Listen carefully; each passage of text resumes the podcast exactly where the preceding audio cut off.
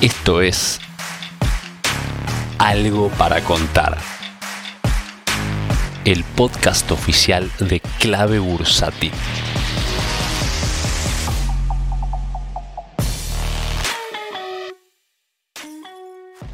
Hola amigos de Clave, ¿cómo les va? Soy Martín y estoy acá otro viernes para traerles algo para contar. El podcast de Clave Bursátil, primero una vez más agradecer por mantener a este podcast como uno de los más elegidos de Argentina, en especial temas relacionados al ahorro, el dinero, la cuestión financiera. También agradecer a el medio cronista que hoy nos mencionó como uno de los cinco cuentas de Instagram en realidad eh, más miradas eh, por la gente y en realidad usó una palabra que nosotros no nos hacemos cargo que es gurúes, ¿no? Al contrario, creo que la filosofía de clave bursátil, la visión que queremos transmitir desde acá es nosotros somos inversores, igual que vos, y nos dedicamos a tratar de eh, juntar toda la información posible que sabemos que está por todos lados desperdigada y que todos nosotros no tenemos tiempo para estar buscándola, interpretándola y, explicándola, ordenando para que cada uno pueda entender en este océano de información, en este mundo de las inversiones tan vasto, eh, los factores más importantes para tomar las mejores decisiones. Así que lejos de gurúes, diría inversores eh, que se ocupan de transmitir información de la manera que creen eh, más aceptable y más amena para nuestros compañeros otros inversores. Bueno, ¿de qué vamos a hablar hoy, viernes, en algo para contar? ¿Se acuerdan que el viernes pasado hablamos de obligaciones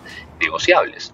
Eh, tiene sentido eh, hacer hincapié en este tema porque es un instrumento que es muy interesante de los más demandados del mercado, tanto por institucionales como por particulares. Sabemos que los bonos de Argentina y hablo de los bonos soberanos, los bonos que son públicos, no las obligaciones negociables, tienen implícito mucho más riesgo en relación a que, bueno, los acreedores son, son diferentes y están sometidos a otro tipo de riesgo, a diferencia de las empresas, especialmente aquellas empresas que se dedican a exportación, generación de energía y otro tipo de actividades que se remuneran dólares. Bueno, en este contexto y en, en un contexto también electoral, en el cual sabemos que siempre que hay periodo de elecciones es especial para el mercado, porque el mercado aumenta su volatilidad. Además, en las gestiones, los gobiernos, las administraciones del país suelen tomar medidas cortoplacistas, electorales, para tratar de llevar un poco de agua para su molino, para tratar de mejorar el humor social un poco previo a la votación y en este contexto bastante difícil para el gobierno de, una votación de, segundo término donde la situación social eh, no ayuda y han habido algunos episodios también de corto plazo que le juegan en contra a nivel imagen, el gobierno intensifica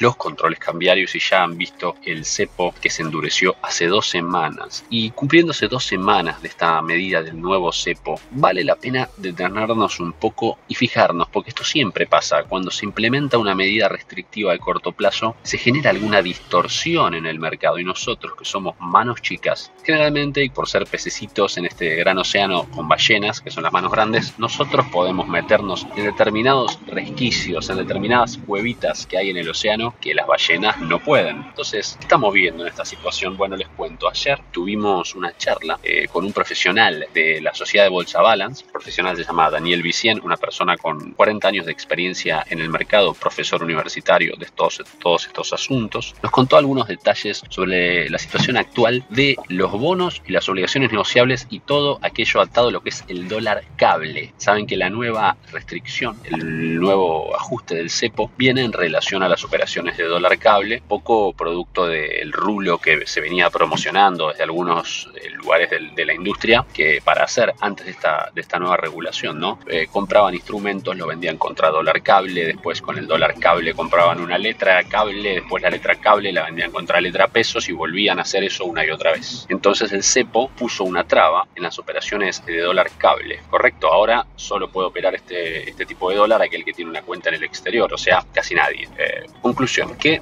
¿qué distorsión trajo que nosotros podemos aprovechar? Bueno, al haber distorsionado la brecha que existe entre el dólar MEP y el dólar cable, que tenían antes una brecha determinada, un spread, producto de la diferencia de la naturaleza entre estos dos dólares. El dólar MEP es un dólar financiero en blanco, legal, puesto en una cuenta argentina. Mientras que el dólar cable es un dólar blanco, financiero y legal que tiene la capacidad de salir a cuentas extranjeras. O sea, tiene un atributo más, tiene una función más. Es como un auto con ABS o sin ABS. Bueno, el dólar cable tiene ABS. Entonces, esa brecha que había entre uno y otro, producto de esta ventaja que tiene el dólar cable sobre el otro dólar, el MEP, se cerró producto de este cepo. Eso hizo que muchas obligaciones negociables que están valuadas en dólar cable bajen de precio un poco a la fuerza, artificialmente. Eh, lo mismo pasa con los, los fondos comunes de inversión que están compuestos por obligaciones negociables que están valuadas en dólar cable. ¿Y por qué les digo esto? Porque esta medida del cepo más ajustado no puede ser de largo plazo,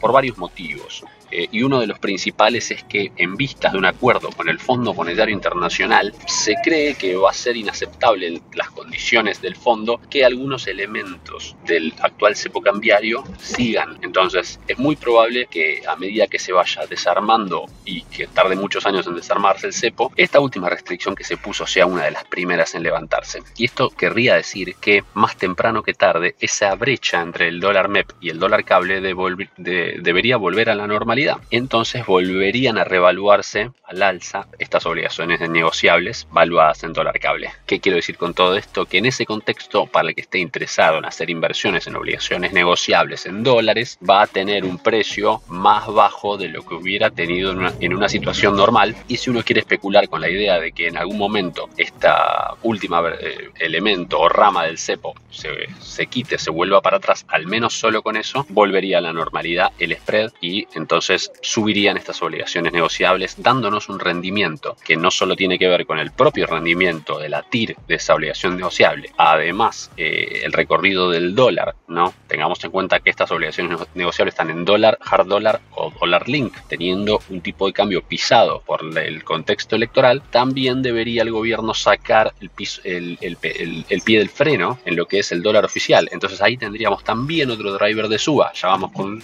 dos drivers de suba circunstanciales y producto de las intervenciones. A eso sumándole la propia, como le digo, la propia TIR, la propia tasa eh, de la ON. Así que seguimos ampliando el panorama en cuanto a lo que son las oportunidades en obligaciones negociables. Eh, la semana pasada hubo una en IPF. Eh, no, esta semana fue la IPF. recaudó bastantes millones, lo que tenía esperado, todo para explotación de energías renovables. La semana anterior tuvimos una de IRSA, todas colocaciones primarias, les digo, que es para hacer un desarrollo de viviendas de lujo. Y tres semanas atrás tuvimos la de GNIA, que también es para eh, explotación de energías renovables, que es algo que se exporta y se cobra en dólares. Así que atentos, porque en este tipo de, inversiones podemos participar de lo que es el negocio de las energías renovables, cosas que se pueden exportar, todo atado al dólar, con una situación favorable respecto del dólar oficial atrasado y encima de eh, la brecha pisada entre el cable y el MEP. Así que, bueno, acá completando eh, el, el podcast de hoy sobre obligaciones negociables, contexto electoral, mercado argentino y así me despido. Les agradezco. Esta noche tenemos recorte en vivo a las 8. Les deseo a todos buenas inversiones y nos seguimos viendo todos los días.